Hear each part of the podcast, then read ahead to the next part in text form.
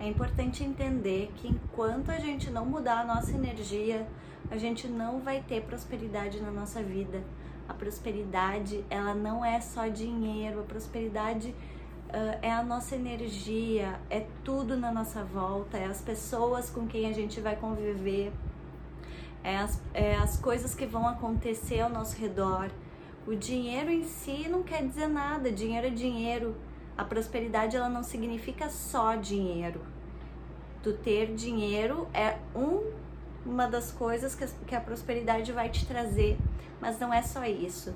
E para trazer a verdadeira prosperidade para tua vida, tu vai ter que trabalhar a tua energia, tu vai ter que trabalhar a tua vibração, a tua frequência, o que que tu tá pedindo pro universo, o que que tu tá mandando pro universo, que tipo de energia tu tá mandando.